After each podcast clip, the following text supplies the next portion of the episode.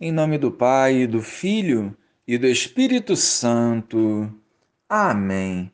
Bom dia, Jesus. Dá-nos de beber da água viva que jorra do vosso sagrado coração, para que em comunhão contigo possamos viver a tua vontade. Ilumina os nossos passos. Amém.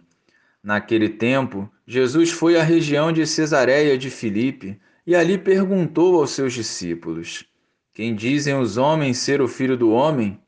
Eles responderam: Alguns dizem que é João Batista, outros que é Elias, outros ainda que é Jeremias ou algum dos profetas.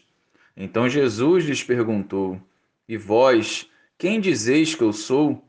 Simão Pedro respondeu: Tu és o Messias, o Filho do Deus vivo. Respondendo, Jesus lhe disse: Feliz és tu, Simão, filho de Jonas, porque não foi um ser humano que te revelou isso, mas o meu Pai que está nos céus. Por isso eu te digo que tu és Pedro, e sobre esta pedra construirei a minha igreja, e o poder do inferno nunca poderá vencê-la. Eu te darei as chaves do reino dos céus.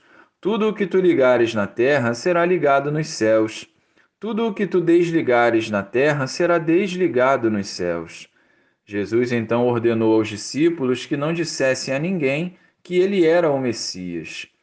Jesus começou a mostrar aos discípulos que devia ir a Jerusalém e sofrer muito da parte dos anciãos, dos sumos sacerdotes e dos mestres da lei, e que devia ser morto e ressuscitar no terceiro dia.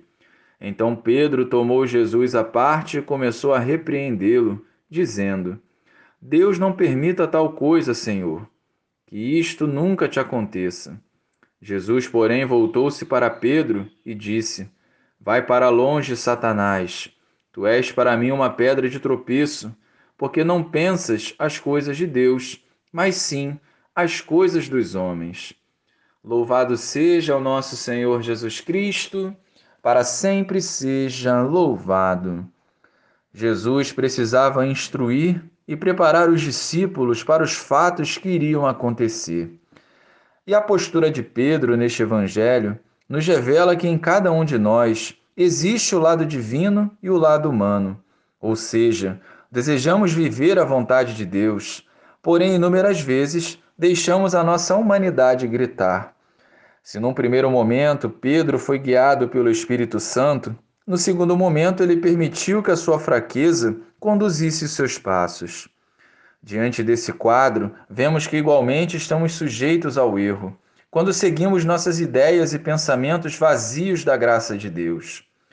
Não deixaremos de ser amados por nossas falhas, mas devemos nos comprometer a combater as nossas limitações para não ceder às tentações.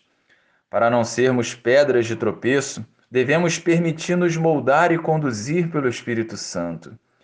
Mesmo com nossas imperfeições, Jesus continua a nos confiar a missão de edificar o reino de Deus. Sigamos firmes, pois o Senhor conta conosco e deseja a cada dia nos restaurar e conduzir. Glória ao Pai, ao Filho e ao Espírito Santo como era no princípio, agora e sempre. Amém.